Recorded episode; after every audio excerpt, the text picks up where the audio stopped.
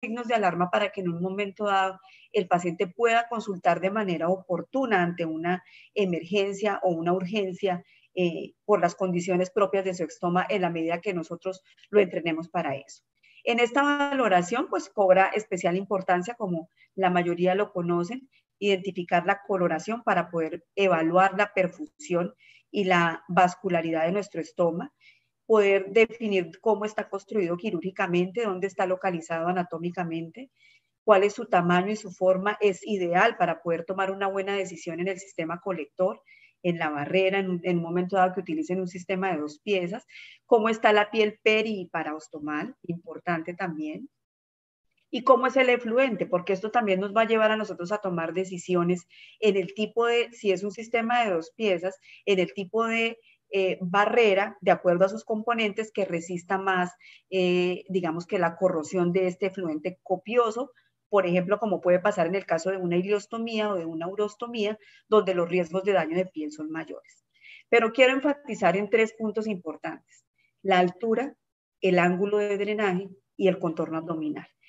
Finalmente, estos tres aspectos son los que nos van a llevar a nosotros a tomar una decisión clara en si vamos a tener una complicación en el, en el transcurrir de, esta, de este cuidado con el paciente ostomizado para que nosotros podamos tomar decisión inteligente y actuar en prevención, evitando precisamente los daños que me pueden llegar a generar todas estas, eh, digamos, anormalidades o dificultades que pueden llegar a generar estas realidades que nosotros tenemos.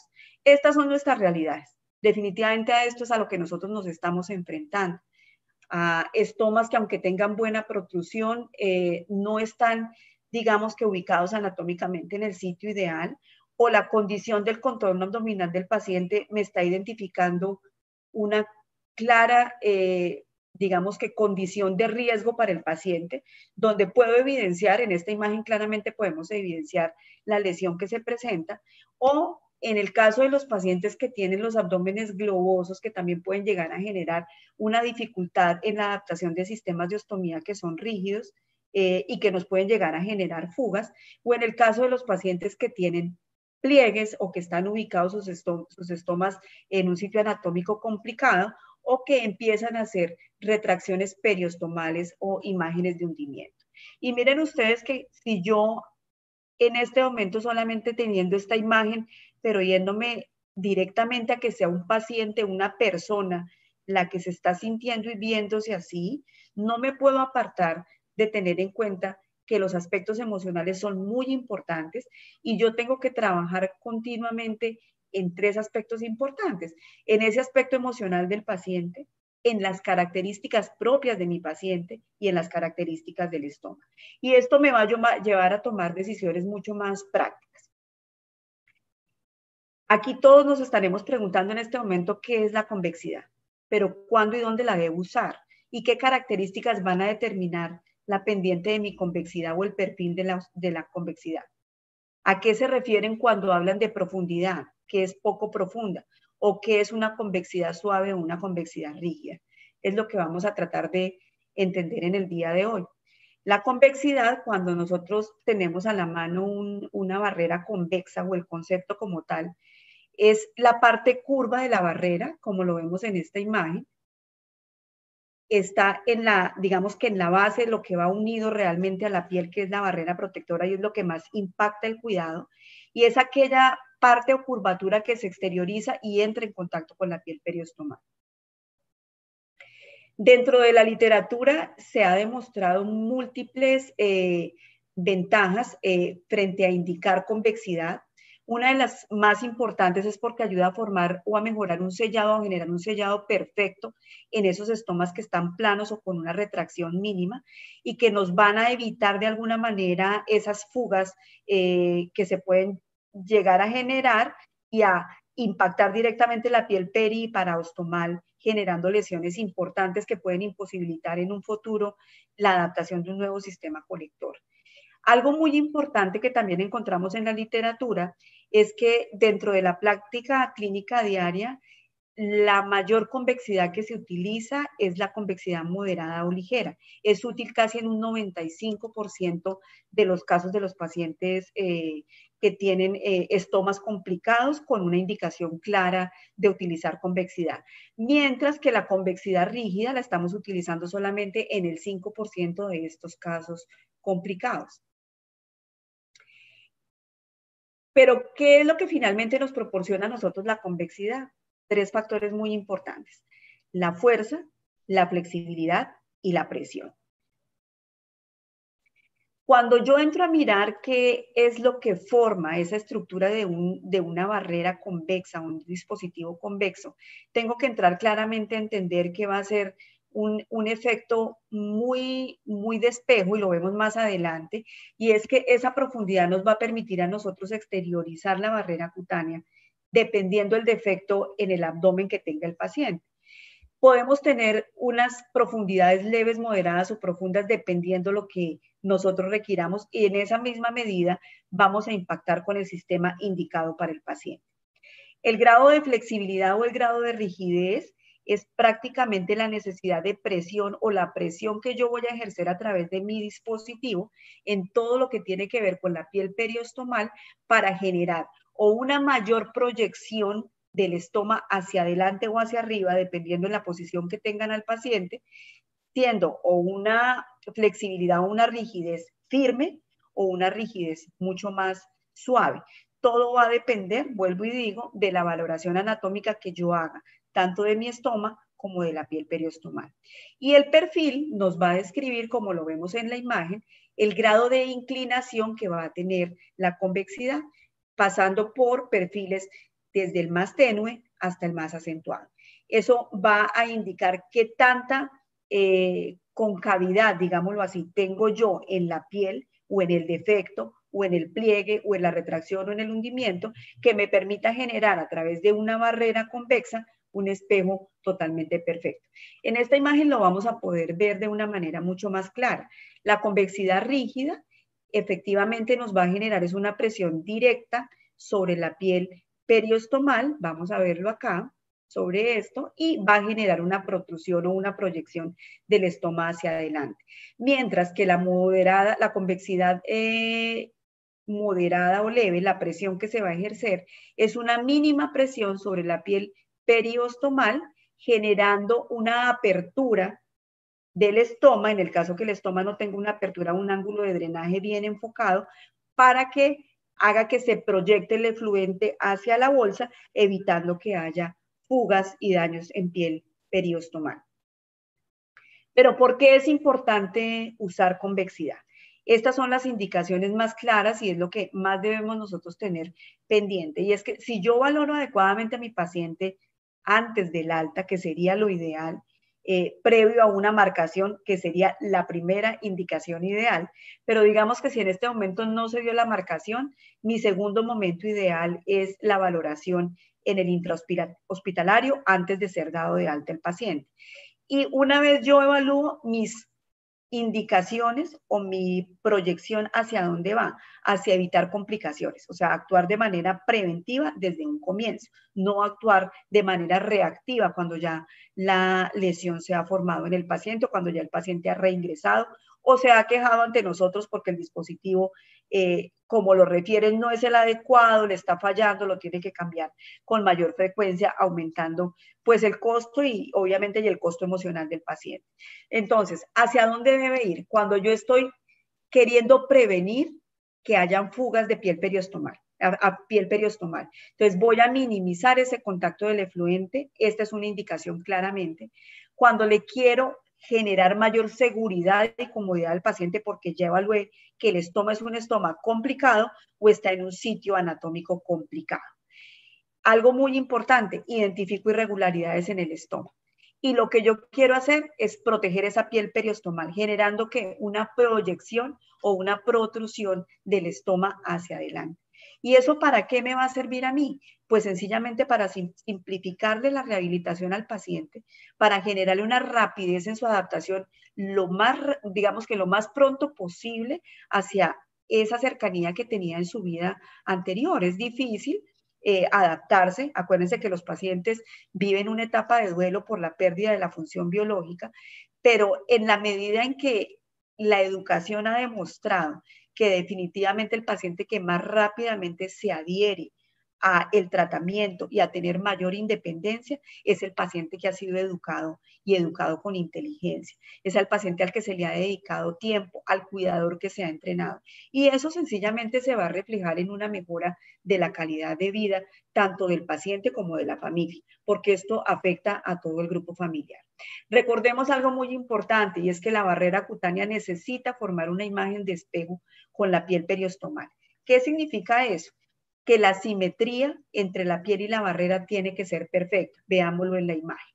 Entonces tiene que hacer una imagen de proyección. Vamos a verlo con una imagen clara en esta imagen del paciente, donde teniendo al paciente de pie alcanzamos a ver una retracción de la piel periostomal con un estómago que no tiene mucha protrusión, una altura muy corta, digámoslo así, está como, casi como con un centímetro, y donde en el momento que acoplamos el sistema de ostomía convexo, la barrera convexa, tiene una, digamos que un acople perfecto a esa curvatura del abdomen del paciente o a ese defecto que hay en ese abdomen del paciente, generando que una adaptación ideal y una, digamos que una eh, mejor respuesta en la rehabilitación y tratamiento del paciente. Miren ustedes una cosa importante y entonces aquí uno empieza a analizar, ¿por qué seguimos ordenando tantas barreras planas? ¿Será que todos los pacientes tienen estomas ideales, regulares, con protrusión mayores de 2.5 centímetros o de 3? En el caso de las indiostomías tienen más de 5 centímetros, entonces no va a haber complicación. Pero a mí me llama la atención porque no eh, indicamos barreras convexas cuando lo que más encontramos es que sí tenemos la necesidad de hacerlo porque los estomas que realmente están teniendo nuestros pacientes no son, no son tan perfectos como nosotros quisiéramos. Y elegir una barrera convexa nos puede a nosotros significar el éxito o el fracaso. Y si a mí me ponen elegir entre el éxito y el fracaso, rotundamente me voy por el éxito, porque yo le puedo garantizar desde un inicio a mi paciente que la rehabilitación suya a su vida normal, entre comillas, puede ser mucho más rápida si yo elijo el dispositivo que es para él.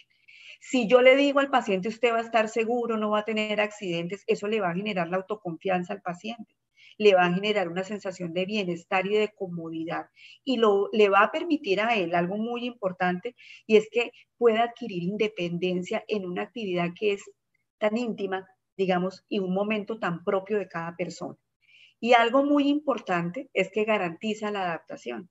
Obviamente que si yo le estoy dando respuesta a una necesidad, es tan sencillo como cuando yo tengo hambre. Si yo tengo hambre y como, y aparte de todo, como lo que deseo comer, pues mi satisfacción va a ser importante. En este caso, hay una necesidad, una retracción de piel periostomal, una retracción del estómago, un hundimiento, un pliegue, es la necesidad. Yo le coloco una barrera convexa esa es la respuesta a la necesidad y adicionalmente ese sistema convexo o este sistema colector se adapta perfectamente. Esa es mi gratificación o ese es mi placer cumplido con el deseo satisfecho. Entonces, es algo muy importante con el paciente. Vayamos a la evidencia. ¿Qué nos dice la evidencia? Este es un documento eh, consultado del Ministerio de la Secretaría de Salud en México en el 2015, donde nos está nosotros mostrando unas indicaciones claras de los sistemas convexos. ¿Y qué nos dice a nosotros? ¿Dónde utilizar sistema convexo? Veamos las indicaciones. En abdomen flácido, en abdomen plano, en abdomen levemente retraído, en abdomen retraído, en abdomen o en, en estomas, perdón, que tengan eh, cicatriz, en estomas retraídos, en estomas que tengan pliegue en estomas con alto gasto. Entonces, si nosotros vemos dentro de la gran variedad o abanicos que tenemos, tanto de estomas como de defectos abdominales, pues son múltiples las indicaciones que tiene un sistema colector convexo. Ahora miremos algo muy importante y es cómo nosotros vamos a elegir este sistema convexo dependiendo, obviamente, la eh, altura eh, dependiendo el contorno abdominal que tenga nuestro paciente, dependiendo el ángulo de drenaje, es tremendamente importante. Entonces, ¿cuál va a ser el objetivo? Si mi objetivo es generar protrusión en un estoma que tiene baja altura, que está retraído o que tiene hundimiento de piel periostomal, el tipo de barrera convexa que yo debo colocar es la que me ejerza una presión rígida. En este caso, ¿cuál estaría indicado? Un sistema de una pieza o un sistema de dos piezas. El sistema de una pieza viene como tecnología convexa precortada, es decir, que usted tiene que elegir de acuerdo al tamaño o al diámetro de su estoma la que es ideal porque ya viene con la abertura hecha. Y lo mismo con el sistema de dos piezas, que sería la convexa precortada. En el caso de los estomas de bajo perfil o estomas eh, planos, nosotros tendríamos que utilizar un, un objetivo claro que es el de adaptación vamos a buscar a que este sistema de, ostomía se adapte adecuadamente a ese estoma. Aquí vamos a generar una presión moderada leve y en este caso tendríamos dos opciones de utilizar. Los sistemas de una pieza, que serían las convexas recortables. Aquí sí podría usted utilizar una sola medida y recortaría de acuerdo al diámetro de su estoma. Y los, o el sistema de dos piezas, que sería la convexa moldeable, que también viene con una apertura, no requiere recortarla, sino simplemente usted toma el diámetro de su estoma, él viene con una... Eh, con unas medidas entre dos parámetros de diámetro y usted simplemente lo que hace es que la moldea con sus manos eh, para generar un enrollamiento y una adaptación a través de un collar de tortuga hacia ese estoma. Los estomas que tienen más de 2 centímetros, de 2 o mayor a 2 centímetros de protrusión, entre comillas, no estaría indicada la convexidad. Más sin embargo, hemos visto nosotros en la práctica clínica que algunos estomas tienen altura, pero están ubicados dentro de pliegues. Entonces, en este caso, la convexidad se utilizaría simplemente para manejar eh, el tema de la retracción a nivel de piel periostomal y generar, digamos, una fácil adaptación del sistema colector a la piel del paciente. Vayámonos a las imágenes reales. ¿Qué es lo que nosotros encontramos? ¿Y qué es lo que vamos a ver dentro de esos tres puntos importantes que yo les dije que teníamos que tener en cuenta? La altura del estómago, el contorno abdominal y el ángulo de drenaje. Entonces, en la altura del estómago, ¿qué vamos a encontrar? Estomas planos o estomas de bajo perfil. ¿Qué significa esto? Que el riesgo grande que yo tengo es que normalmente eh, estos, estos eh, estomas van a generar una fuga por debajo de la barrera si yo le coloco un sistema colector con una barrera plana. Son estomas que no tienen protrusión y casi siempre tienen un ángulo de drenaje lateralizado. Entonces, la posibilidad o el riesgo de que el paciente haga una fuga, una irritación de piel, es tremendamente alto. ¿Qué estaría indicado en estos casos? Entonces estaría indicado utilizar la barrera convexa precortada que nos va a permitir a través de un anillo rígido, nos va a permitir a nosotros generar una presión en la piel periostomal, ejerciendo esa presión directa para generar una proyección inmediata del estómago o una protrusión del estómago es importante. Como les decía, ya la imagen es que esta, esta eh, presión que ejerce esta barrera precortada, que ya viene lista, digámoslo así, es una presión, digamos, mayor, de una rigidez mayor. Es importante tenerlo en cuenta y donde nos va a ejercer la presión es directamente sobre la piel periostomal, generando la proyección del estómago hacia adelante. Aquí vemos claramente la imagen donde tendríamos nosotros que utilizarla. Casi siempre la podemos utilizar en estomas regulares.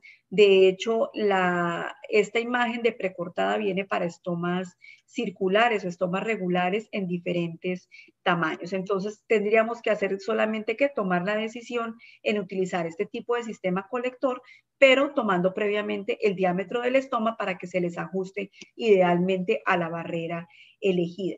Es ideal para qué? Para aquellos pacientes que tienen limitaciones con la destreza manual, porque lo único que tendrían que aprender es a adaptar su barrera al abdomen y hacer la protección de piel en doble sentido en el caso que lo requieran hacer. ¿Qué otros casos y qué otras complicaciones encontramos? Los estomas con hundimiento o con retracción. Veamos una parte estadística importante y es que esta complicación casi en el, 6% de las colostomías y en el 17% en iliostomías. Complicado el tema para los dos, pero complicado mucho más para, para las ileostomías por el tipo de fluente que manejamos. Y miremos que casi siempre lo vamos a encontrar, o esa retracción o ese hundimiento va a estar más o menos por debajo 0.5 centímetros o más, donde finalmente nos va a presentar a nosotros un reto tremendamente grande. Eh, piensa uno mucho en los doctores, en los cirujanos, eh, cuando esto pasa y dice, bueno, esto es un reto y hay que sacarlo adelante. De pronto para las personas que ejercemos el cuidado, para las especialistas en heridas y ostomías, para las terapeutas enterostomales, para las personas que estamos directamente con los pacientes, es el reto a lograrlo. Pero la situación es sí que va a pasar con el paciente. El paciente va a tener que salir en un momento a su casa y cómo se va a hacer el cuidado. Siempre pensemos en eso, pensemos en ellos. Entonces, cuando nosotros tenemos esos casos de retracción, elegir una barrera cutánea convexa va a mejorar y como lo ven en este seguimiento de caso, mejora notablemente la protrusión del estómago.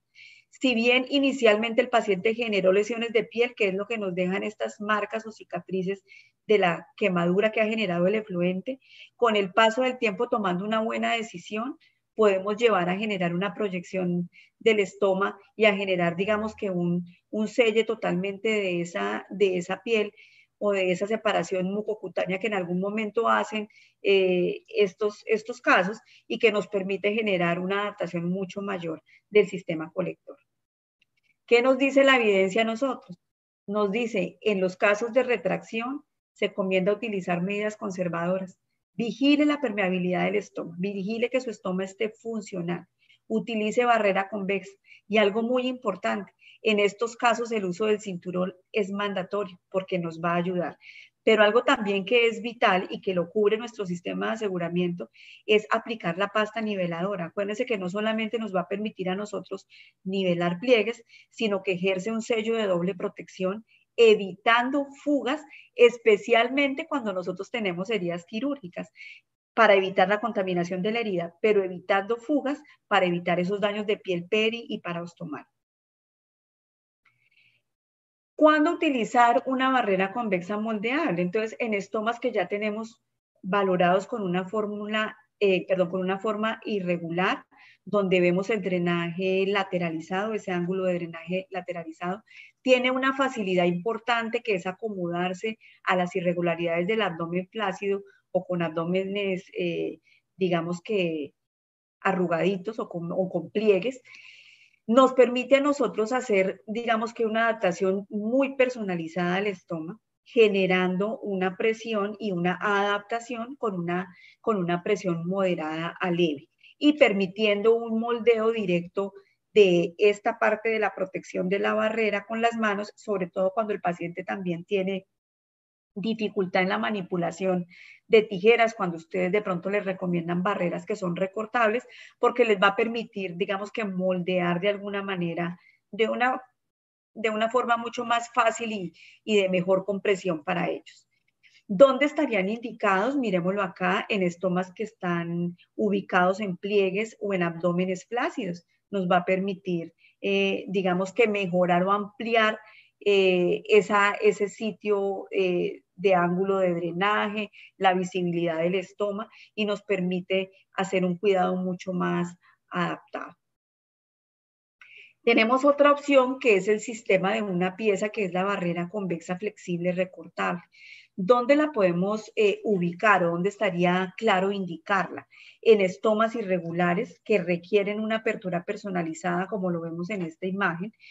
Esta flexibilidad nos va a ejercer una menor presión en la piel alrededor del estómago, pero nos va a permitir acomodar las arrugas, los pliegues de piel y el abdomen flácido, generando un aumento en la adherencia. Entonces nos permite una adaptación mucho más perfecta y cómoda para el paciente en estos casos. Miren ustedes que lo que va a hacer es tratar de, crear, digamos que una mejor apertura de esa barrera adhesiva, pero adaptándose a esa condición específica que tiene el abdomen en pliegue o con, o con curvaturas. Y nos va a disminuir ese riesgo que tenemos de causar lesiones a la piel, generando mayor adherencia al tratamiento y mayor comodidad en el uso. El otro punto importante que yo les resaltaba al inicio en, en la valoración esencial es identificar claramente el ángulo de drenaje. Entonces, el ángulo de drenaje lateralizado, este es el normalito, este es el ideal, que digo yo que casi no se consigue. Y estos son los que normalmente vemos, ¿cierto? Que son los, los drenajes lateralizados o los ángulos de drenaje lateralizado, donde los podemos encontrar en cualquiera de los cuadrantes. Entonces, casi siempre vamos a ver que hacia donde se encuentre ese ángulo de drenaje es donde más vamos a tener riesgo de daño de piel, donde más debiéramos hacer protección eh, con las pastas niveladoras o protectoras, generando ese sello de doble protección, como ya lo he mencionado, pero a la vez eligiendo el sistema colector adecuado.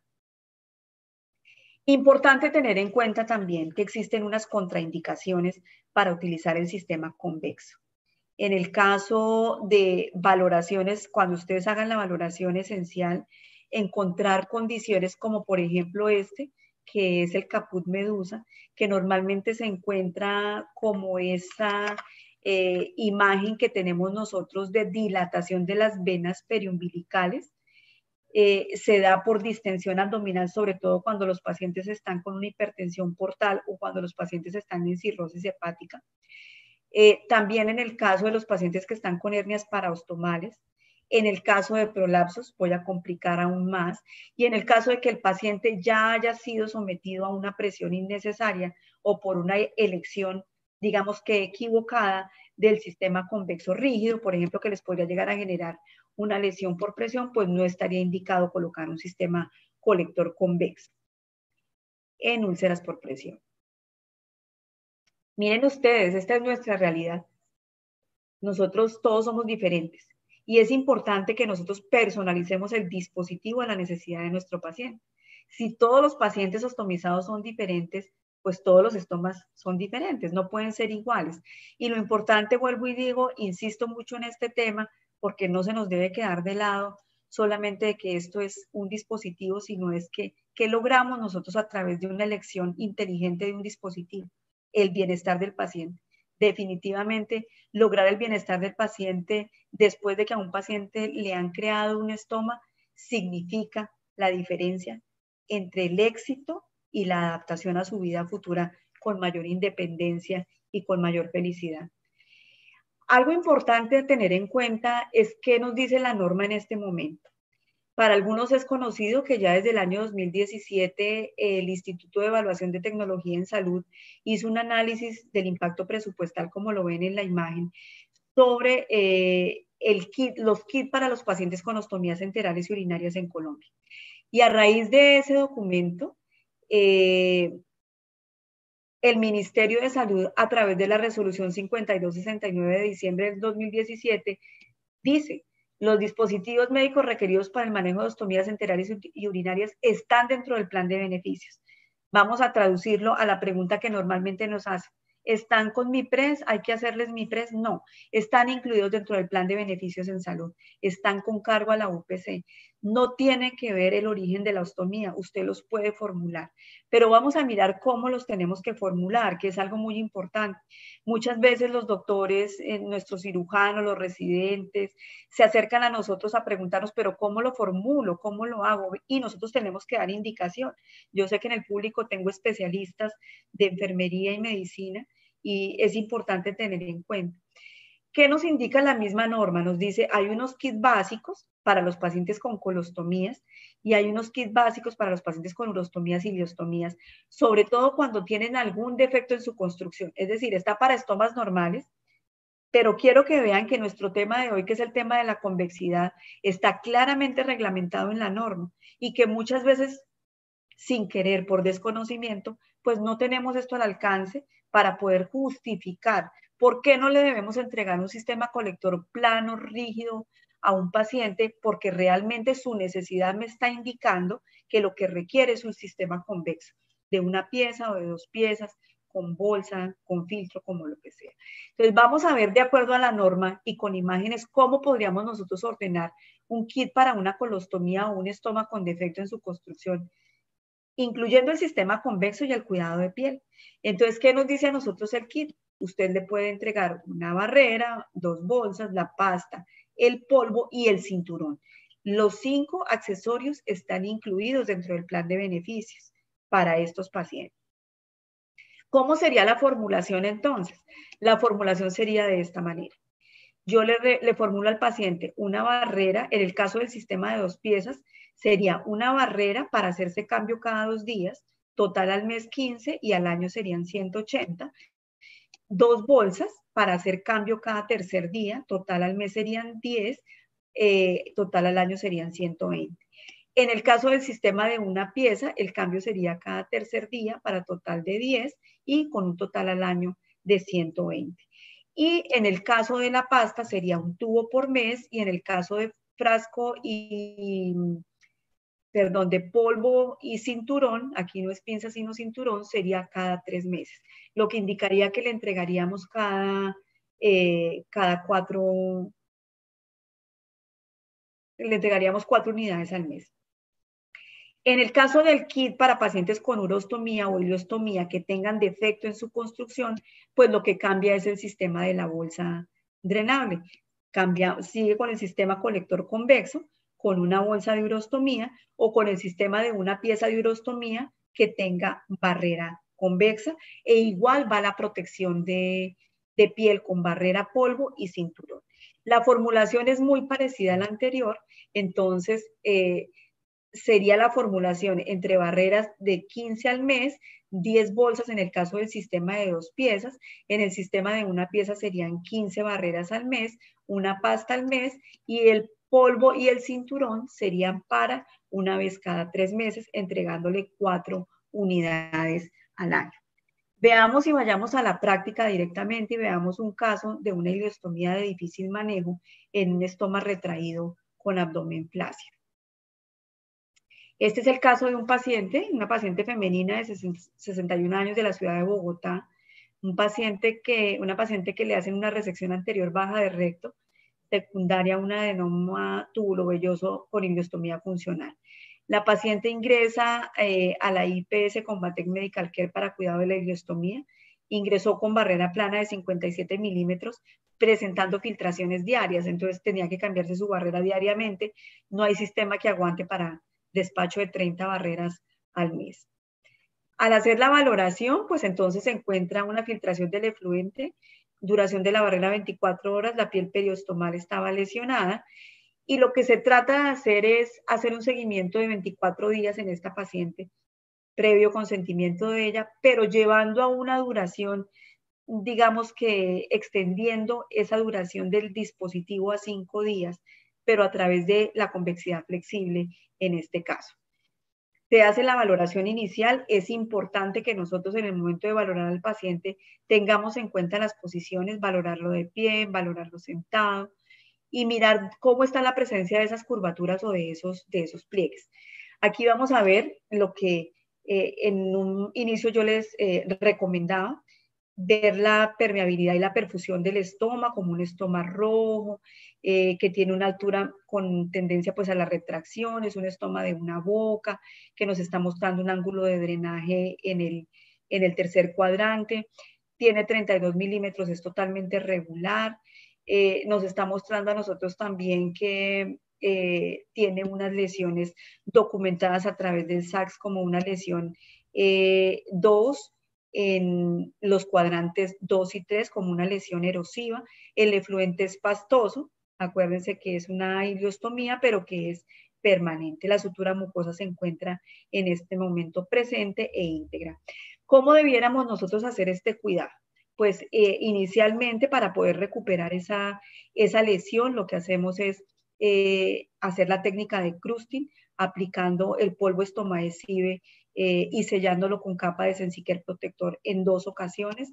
Polvo, Sensiker protector en spray, polvo y sellamos con Sensiker protector, generando esa, esa costra de protección antes de colocar la pasta y no colocar la pasta directamente sobre, sobre la lesión.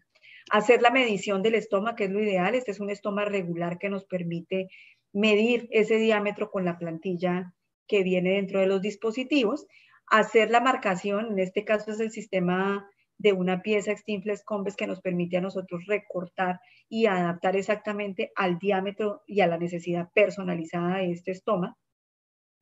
Se hace el bloqueo y el sello de doble protección. Uno, para nivelar ese espacio que tenemos en la piel inmediatamente periostomal. Y miren ustedes algo importante y es cómo nos estaba generando la lesión, esa pérdida del efluente por debajo de, por debajo de la barrera. Sellamos con anillo estomaesibesil para generar un poco más de protrusión del estómago, generando una convexidad leve en ese momento. Y adaptamos el dispositivo eh, Extinflex Convex eh, con cinturón. Miremoslo acá. Algo muy importante que tiene este, este dispositivo, uno, pues obviamente que viene con sus filtros y con su, con su cierre Invisible Close, pero algo muy importante es que nos permite visualizar eh, la viabilidad de este estoma a través de esta ventana frontal que tiene el dispositivo. Y recordemos que algo también muy importante con los pacientes que requieren sistemas colectores convexos es utilizar el dispositivo, eh, el cinturón como un dispositivo que contribuye a garantizar esa proyección del estómago hacia adelante y no como un accesorio de lujo. De hecho, por eso queda dentro del kit de la norma como un accesorio importante o como un dispositivo importante dentro del cuidado de un estómago eh, retraído o que tiene una complicación o un defecto en la construcción. Miremos al día 7 que encontramos, que la lesión empieza a eh, disminuir, ya el área lesionada es menor, se encuentra una mejor eh, integridad, digamos que de la piel periparaostomal. Cuando se evalúa al paciente en las dos posiciones, tanto de pie como acostado. Algo muy importante que se evalúa, esto es en el día 18, es cómo mejora la proyección del estómago, la barrera convexa. Y eso va a permitir algo muy importante, y es que muy seguramente cuando yo ya genere una mayor proyección del estómago, voy a poder pasar al paciente a un sistema colector plano. Eh, esto también es una posibilidad que existe, no todo el tiempo eh, estaría indicado en este paciente en particular dejar el sistema convexo. Veamos aquí cómo fue la evolución al día 24. Ya se tiene un estoma totalmente proyectado con su tamaño ya, digamos que definitivo, ya se ha retirado eh, la sutura mucocutánea y se encuentra una integridad casi al 100% de la piel periostomal. Algo muy importante, no solamente que es restablecer el daño, yo vuelvo y les insisto, si la valoración es inicial, podemos evitar que estas, estas lesiones se den. Pero algo muy importante fue lo que refirió la paciente y dijo, tengo mejor calidad de vida, me cambio el sistema cada quinto día, no estoy haciéndome esos cambios todos los días y esa intranquilidad de que me estaba ensuciando todo el tiempo y el ardor en la piel. Eso también nos da a nosotros una, una indicación clara eh, y las especialistas y las terapeutas en este momento me podrán entender a mí claramente por qué existe una diferencia entre evaluar al paciente a través de algoritmos y seguir una pauta realmente indicada de acuerdo a la condición y patología del paciente. Una persona que tenga un estómago retraído y con abdomen flácido no puede ser eh, formulado sin ser valorado no puede salir con una fórmula de un barrera y bolsa de colostomía número 70 sin que se sepa que puntualmente lo que requiere es ajustado a su necesidad. Y algo más impactante aún todavía es la costo-efectividad. El asegurado fue el primero que aplaudió. Estábamos entregando y ya prácticamente el paciente estaba listo para hacer una tutela para 30 dispositivos al mes cuando prácticamente se redujo a seis dispositivos al mes. Entonces, esto tiene un impacto y miremos algo tan importante, sobre todo en esta época de pandemia, cómo ser nosotros inteligentes en, la costo-efectividad y en el control racional del costo médico puede llevar a tener unos ahorros importantes en el sistema para que en épocas como esta se pueda invertir también en necesidades propias eh, de, de la salud de los, de todo el país, en el caso nuestro. Este es otro caso, eh, una colostomía de difícil manejo, paciente de 56 años de la ciudad de Manizales, se cambiaba tres barreras diarias por filtración, alto riesgo de lesiones de piel, pero aquí había otra complicación y es que la paciente estaba con una herida quirúrgica abdominal. Entonces, esa, esas fugas diarias, tres veces al día, tenían en un riesgo altísimo de hacer una infección en esa herida. La paciente, algo que manifestaba y es algo que no quiero que no se nos olvide y quiero insistir muchísimo, la diferencia tiene que hacerse en la vida de esa persona.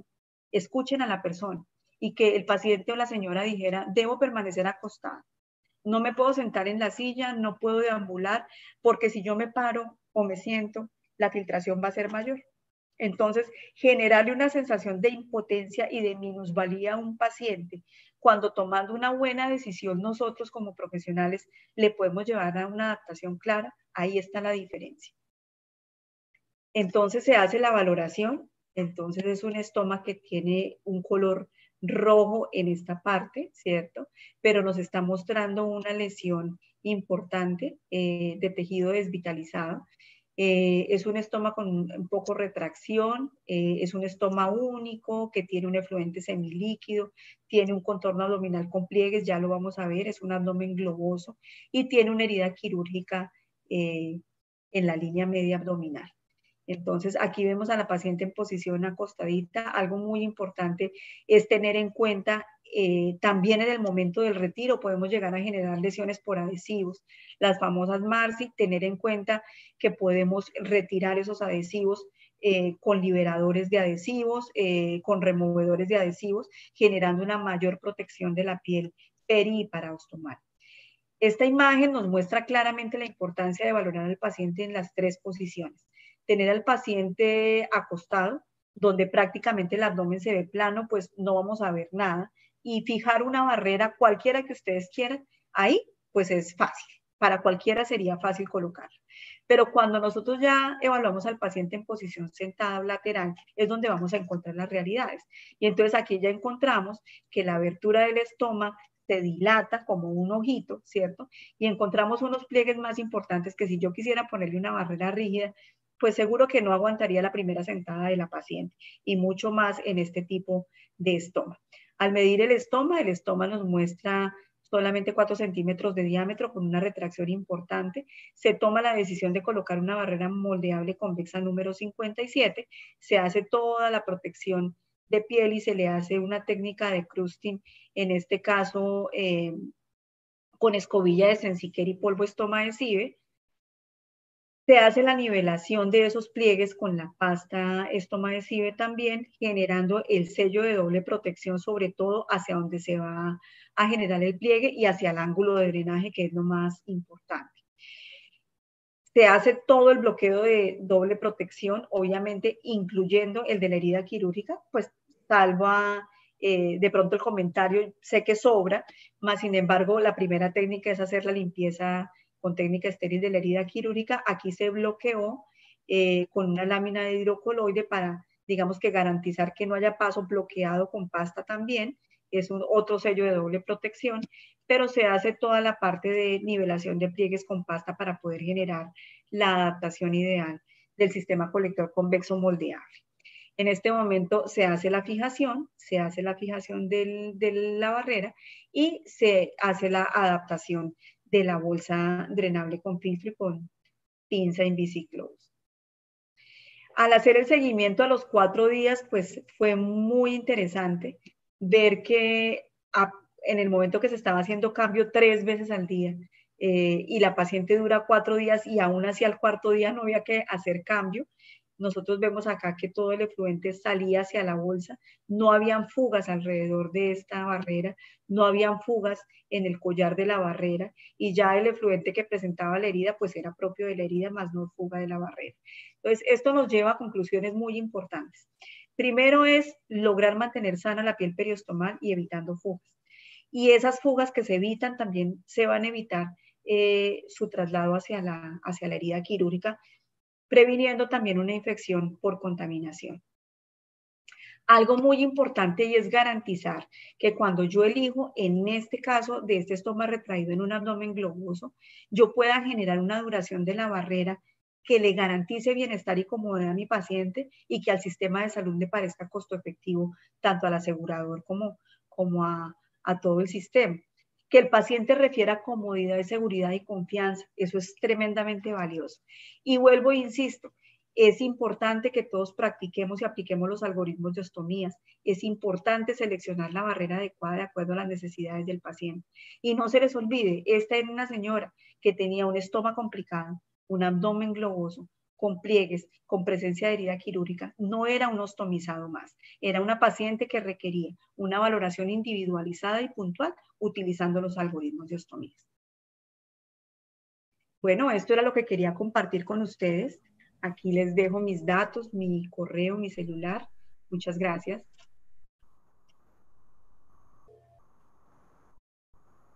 Muchísimas gracias, Glorita, por esta excelente presentación. En este momento quiero invitar a, todos nuestros usuarios que están por las redes sociales, están por YouTube y están por Zoom, a que formulen eh, algunas preguntas de interés. Y también quiero invitar a dos personas muy especiales que están acá en el público. Quiero invitar al licenciado Oscar, eh, Oscar Caicho, eh, Oscar es enfermero graduado de la Universidad eh, de Guayaquil. Es especializado en el tratamiento avanzado de heridas y profesor de la Universidad de Espíritu Santo de Guayaquil. Oscar, muy buenas tardes y pues te invito a este panel de preguntas en nuestro tema del día de hoy. Queríamos que nos acompañara una persona desde Guayaquil y también nos está acompañando Adriana Cabrera, Adriana, para que actives la cámara, muy bien. Adriana Cabrera Márquez es enfermera especialista en heridas y ostomías de la Universidad del Valle acá en Colombia. Y eh, en este momento vamos a proceder a, a realizar las, las preguntas que ya las he seleccionado desde YouTube y desde, mm, y desde Zoom.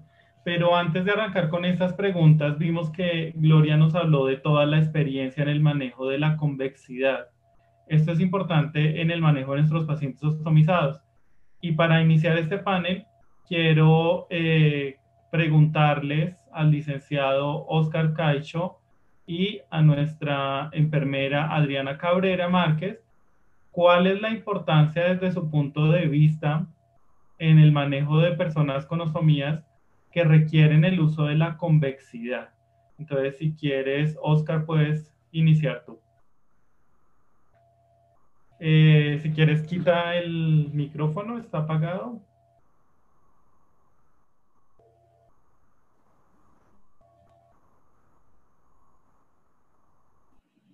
Hola, hola. Ya, ya, ya te escuchamos. Ok, chévere, muchas gracias. Eh, gracias por la pregunta. Eh, bueno, nosotros tenemos que tener súper claro que el objetivo central de tratar un estoma está centrado básicamente pues en conseguir que el sello que nosotros generemos sea suficiente, sea eh, seguro y más que nada sea efectivo. ¿Y por qué es que tiene que pues reunir estas tres características? Porque en lo posible nosotros tenemos que eh, programar los cambios, ¿verdad? Evitar que nuestros usuarios sean sorprendidos por una fuga, porque esto, si bien es cierto, eh, tiene una solución, pero eh, genera un impacto demasiado fuerte sobre las personas, ¿verdad? Como lo decía Gloria, no solamente nosotros estamos tratando un estoma o solamente estamos abordando un problema, sino que estamos tratando a un ser humano.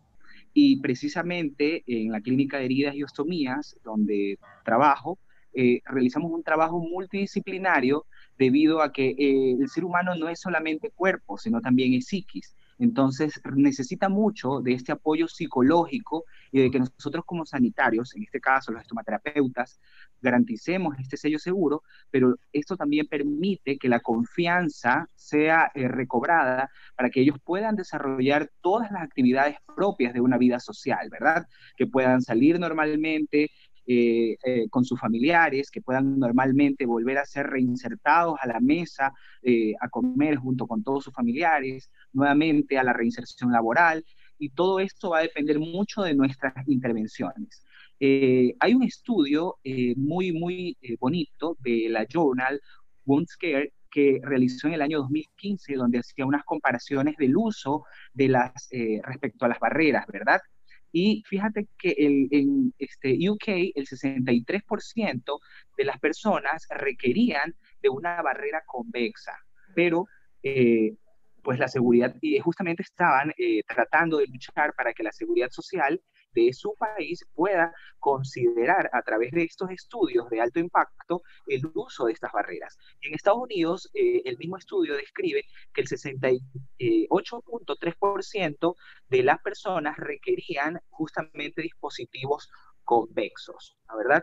¿Y por qué utilizar dispositivos convexos? Realmente eh, es muy importante por la situación de general del sello, pero también porque los planos peristomales distan mucho de ser perfectos, ¿verdad?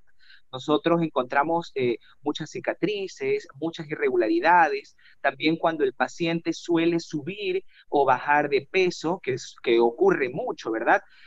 A veces, posterior a una cirugía, los pacientes tienden a bajar mucho de peso y el estómago que en un inicio era plano, también cuando se pierden grandes cantidades de proteína, ¿verdad? Este tiende a retraerse. Entonces, es muy importante eh, el uso de barreras convexas en aquellos momentos, ¿verdad? Eh, también es importante el acompañamiento del profesional estomaterapeuta y de concientizar al usuario de que no solamente eh, cuando fuga existe un problema, sino también que aprenda a reconocer que todas eh, las dermatitis periestomales también son potenciales problemas, ¿verdad? Hay muchos pacientes que viven con este sufrimiento, que viven con el ardor, los influentes se coleccionan bajo la barrera, entonces esto es un problema eh, enorme y ellos tienen que reconocer que su vida no tiene que ser así que existen muchísimos métodos, muchísimos sistemas con los que nosotros podemos contar y podemos ayudarlos, ¿verdad? Y este, finalmente, para terminar este, la pregunta y que no quede pues eh, nada saltado en el aire, cuando se utilizan eh, barreras convexas, es muy importante que también se recomiende el uso de un cinturón que va a ayudar a destacar básicamente las propiedades de esta barrera. Eh, me ha pasado que a veces utilizamos barreras convexas y no termina siendo suficiente, entonces se torna pues necesario prescribir un cinturón de estomas. Eh, indiscutiblemente todos estos sistemas que existen tienen que ser prescritos por un profesional, porque así como tienen beneficios terapéuticos bastante grandes, también van a poder ocasionar muchos problemas. He tenido también casos de pacientes con lesiones eh, por presión en la piel periestomal, ¿verdad? Entonces siempre tiene que ser monitorizado por un profesional de la estomaterapia. Eso, José. Muchísimas gracias, licenciado Caicho. Muy eh, amplia tu, tu, respuesta. Y quería invitar también a Adriana Cabrera a que nos diga desde su experiencia la importancia de la convexidad en el manejo de esto. Gracias, José. Gracias por invitarme. Sí, es importante tener convexidad por todo lo que eh, nos comentaba Glorita. Los estomas todos son diferentes. Encontramos, no encontramos la perfección del estoma por los diferentes planos anatómicos de la persona. Encontramos pliegues, aplanamientos, efluentes líquidos.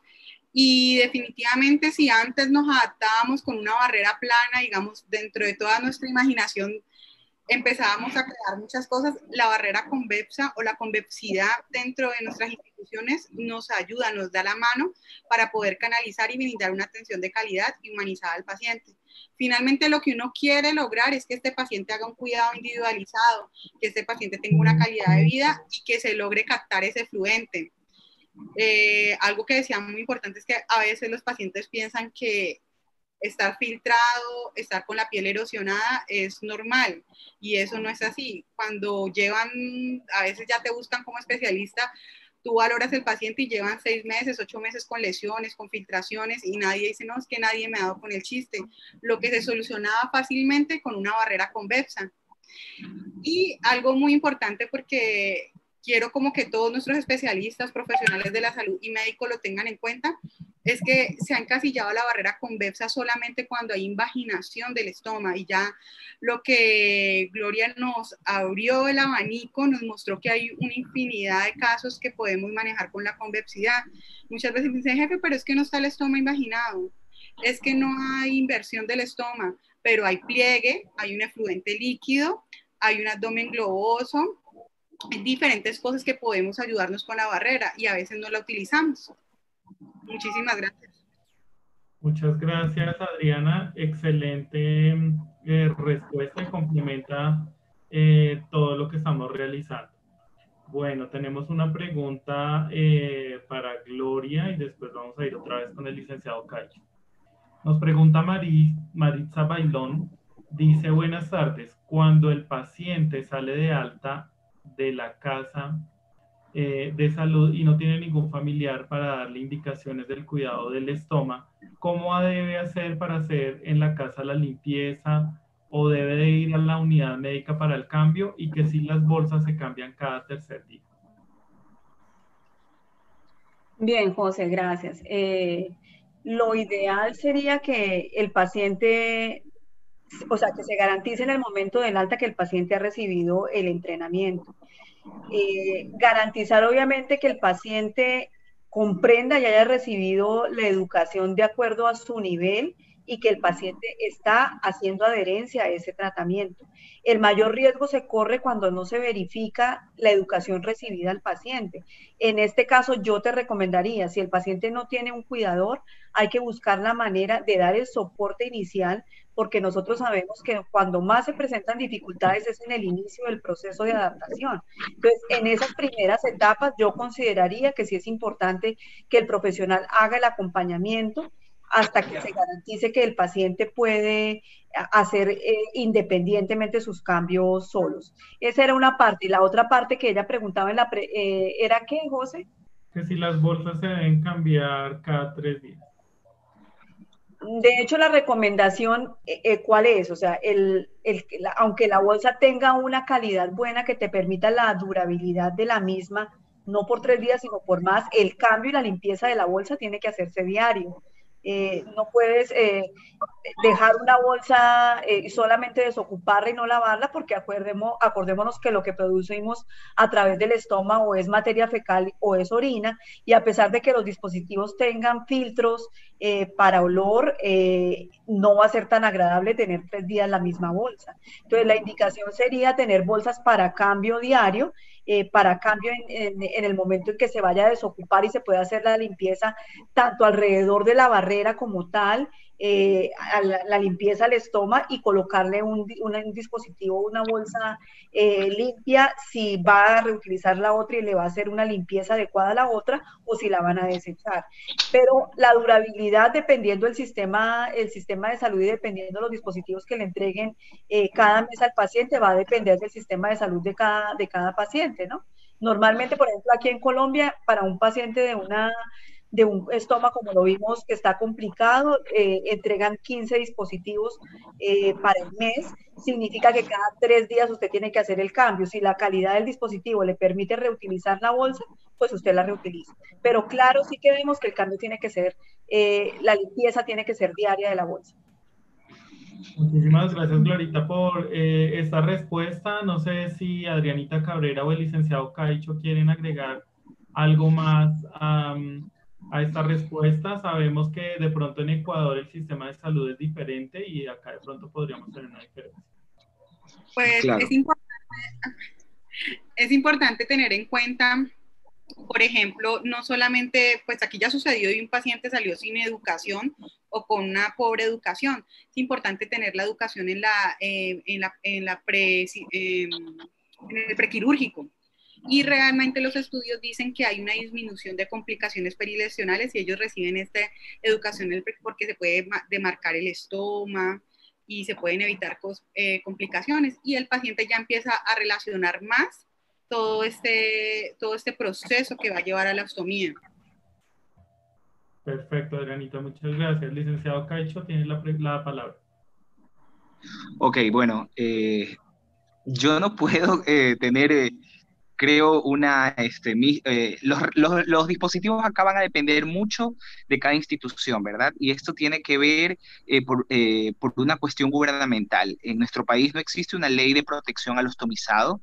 Se ha buscado por muchísimo tiempo de que existe una ley de protección al ostomizado que garantice la entrega mensual de los dispositivos y en un número acorde, que podría estar entre 10 a 15 dispositivos en el mes. Entonces, ¿qué es lo que actualmente se hace acá? dependiendo de la capacidad de recurso anual que tenga este, y en base a la cantidad de, de, ostomizados que nosotros tenemos, dividimos estos, eh, estos recursos para poderlos entregar. Entonces, ¿cuánto estamos entregando, por ejemplo, en el hospital particularmente donde yo trabajo? Entre 7 a 10 dispositivos, que sería este, una medida estándar, ¿verdad? Eh, esa es la realidad de lo que tenemos acá. Hay instituciones como Ministerio de Salud Pública que no les entregan dispositivos, ¿no? ¿Verdad? Entonces el usuario los tiene que, que adquirir. Bueno, en todo caso es una cuestión de, país. Eh, algo que sí te quería mencionar es que sí es muy importante, como lo decía Gloria, de que el paciente cuando es dado de alta se garantice de que éste ya pueda manejar su dispositivo colector. Es muy importante que sea entrenado durante todo el proceso de hospitalización o alguno de los cuidadores, su cuidador principal, para que, para que en el momento este, del alta, entonces se pueda ya fomentar el autocuidado y simplemente acuda a las unidades de cuidado de heridas y ostomías a realizarse una monitorización periódica, ¿verdad? A chequear si no existen complicaciones, si vemos cómo ya lo va manejando, e incluso si los dispositivos, como en el caso de los convexos, están por un tiempo, si los podemos ya este, cambiar pues, a barreras planas, ¿no? entonces es muy importante el acompañamiento del estomaterapeuta, pues hasta que el paciente se sienta, eh, reconozca potencialmente cuáles son las complicaciones e incluso esté en la capacidad de poder, de poder ayudar a sus compañeros también. Muchas gracias por la respuesta y yo también quiero aprovechar para eh, indicarles que tenemos disponible la aplicación Contigo Mi Más a través del celular, que les puede dar consejos muy prácticos, videos de pacientes que tienen estomas y que pasan por esas mismas situaciones, y también todas las cartillas de, de educación al paciente ostomizado. Vamos a continuar con la siguiente pregunta para el licenciado Oscar Caicho. Nos pregunta Marley Tupiza, ¿cuál sería el tratamiento en prolapso del estómago. ¿Qué tal? Ah, eh, o sea, ¿cómo estaría, cómo se maneja el prolapso del estómago? Ah, ok.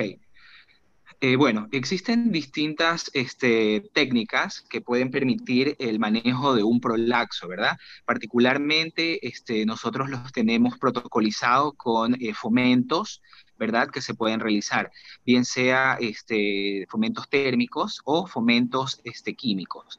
Mm, eh, lo que más se utilizan son fomentos químicos, como la dextrosa, por ejemplo, al 50%, y se hace una reducción manual del estómago con muchísimo cuidado.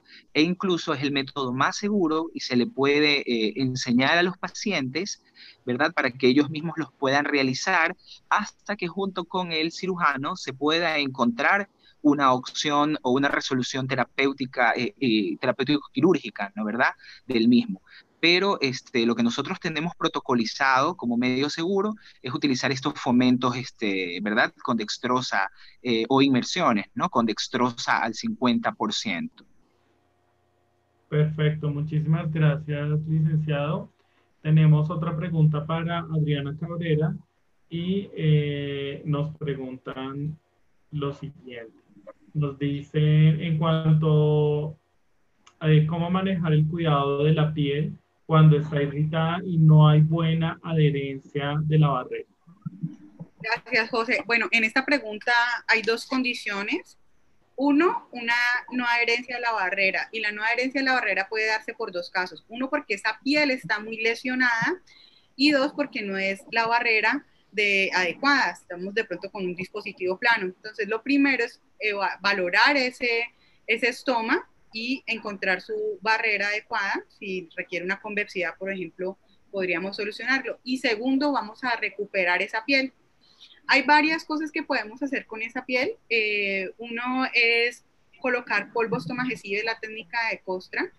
Eh, podemos colocar polvo y Sensica cuatro veces hasta generar una costra y poner la pasta y colocar inmediatamente la barrera. También cuando está muy, muy lesionada, como la pasta estomagesive tiene una pequeña base de alcohol y puede generar algo de ardor, eh, en algunos casos podemos colocar un hidrocoloide delgado, un duoderestratin, después de hacer la costra, cuando hay demasiada lesión en la piel, y colocar la barrera inmediatamente. Y de esa manera podemos esperar el tiempo del cambio y la piel va recuperando poco a poco. En la medida que recupere esa piel, voy disminuyendo la cantidad de polvo y solamente dejo colocando Sensiker. Gracias, José. Muchísimas gracias, Adriana, por esta pregunta. Y eh, para Gloria Virviescas nos preguntan desde YouTube, eh, Mariela Cero de Romero nos dice, ¿las tablas de formulación de dispositivos dónde se encuentran? Gracias, José. Sí, efectivamente están en la resolución que yo les mencionaba, se las podemos mandar por el interno. Eh, eh, aparece en la resolución que respalda el estudio del IETS. Entonces, ahí aparece claramente lo que se debe formular para el paciente. Si el estoma es un estoma eh, sin complicación, plano, la indicación son las barreras, las bolsas, y no habría indicación sino de barrera, bolsa y pasta, por ejemplo, hasta, en el caso de colostomía, hasta seis unidades al mes. En el caso de ileostomía cambia porque los cambios tendrían que hacerlos cada tercer día, pero prácticamente es en la norma, en la 5269 que yo les mencionaba en la presentación. Perfecto, Glorita, muchísimas gracias. Hay eh, otra pregunta. Eh, nos dicen, en cuanto al uso del cinturón, ¿debe ser constante incluso para dormir? Licenciado Caicho. El uso del cinturón. Eh, generalmente lo que nosotros hacemos es este, sugerirle que lo retiren para, para el descanso, ¿verdad? Y de que el ajuste también es muy importante, ¿verdad? Dice, ¿cuánto lo presiono? Debe estar muy apretado un poquito apretado. Entonces tú le dices, mira, debe estar eh, sujeto como, como, el, como el, sostén, ¿verdad? No sé si le digan así mismo en Colombia, eh, el sujetador, ¿verdad? Esa, a, esa, tensión. Debería de sujetarlo para poder evitar que la bolsa pese mucho y caiga. Más he visto también que los ayuda con, eh, e incluso con la posición, ¿verdad?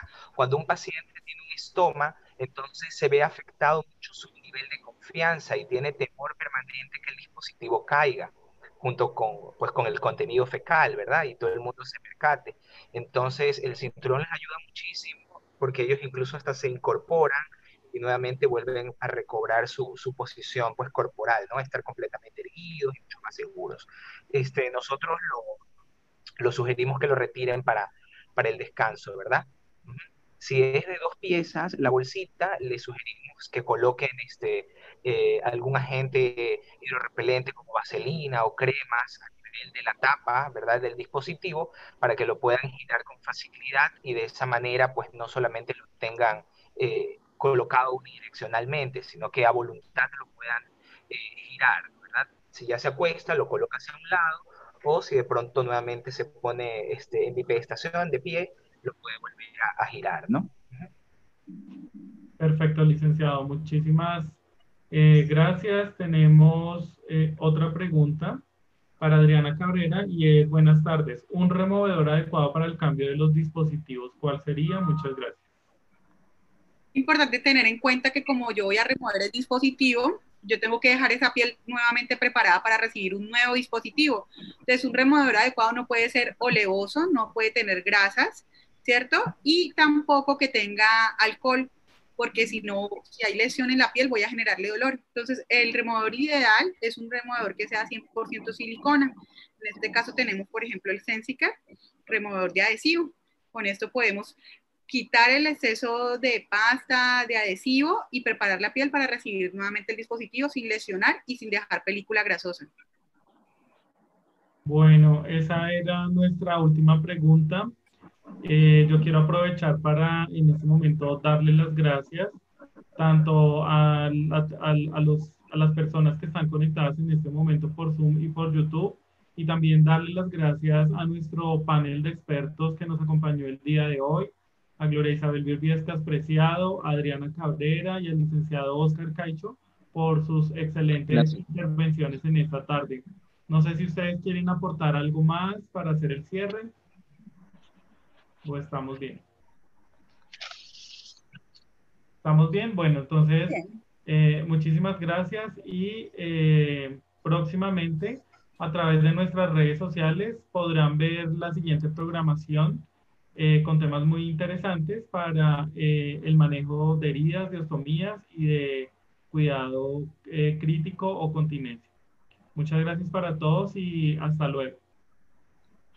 Gracias, José. Hasta luego. Gracias. Que estén bien.